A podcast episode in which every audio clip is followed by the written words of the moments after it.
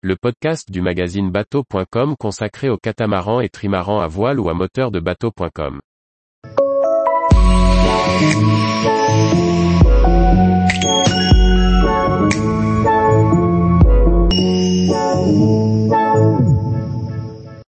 Essai en navigation de l'ORC 57, une légèreté qui sauve dans la pétole.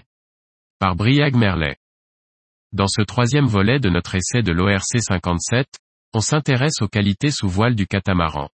Des bords en conditions légères nous ont permis d'apercevoir le potentiel du voilier. À l'heure de laisser le ponton de la base des sous-marins de l'Orient, le vent est faible. Heureusement, les deux moteurs de 57 chevaux déhalent facilement l'ORC 57 en dehors de sa place. On imagine qu'en conditions musclées, son imposant fardage justifie d'avoir un peu de puissance. Le cap est rapidement mis vers la sortie de la rade de l'Orient au moteur, une frégate en essai nous priant d'accélérer le mouvement.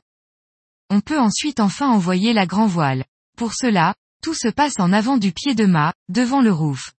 Un winch électrique et ses commandes à pied facilitent le hissage des 107 mètres carrés de voile. Le piano et ses deux winches sont également utilisés pour les envois de voile d'avant, avec une bonne visibilité sur les manœuvres. Le J1, sur enrouleur, est déroulé. Il est temps de couper le moteur pour tester le prêt. L'anémomètre n'annonce pas de bonnes nouvelles. Le vent ne cesse de faiblir. Pour autant, avec un vent inférieur à 10 nœuds, l'ORC 57 arrive à tenir des vitesses proches de celles du vent. Là où la plupart des catamarans de croisière auraient dû mettre le moteur, il arrive à afficher une vitesse plus qu'honorable. Peser le tiers de ceci n'y est pas étranger. Il est temps d'envoyer le Génaker. Les performances sont là aussi prometteuses, même si on est loin des surfs que l'on espère en montant à bord d'un tel engin. Mais Eol a décidé de nous priver de vent.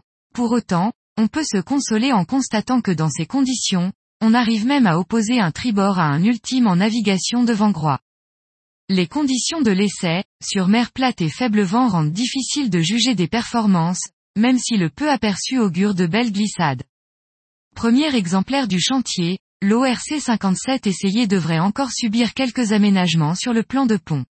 Pour autant, le poste de barre déporté, assis au-dessus de l'eau offre une belle visibilité et un ressenti immédiat de la vitesse. On imagine donc la jouissance du barreur dans un bon flux de 20 à 25 nœuds de vent, les longs surfs sur la houle. Tous les jours, retrouvez l'actualité nautique sur le site bateau.com. Et n'oubliez pas de laisser 5 étoiles sur votre logiciel de podcast.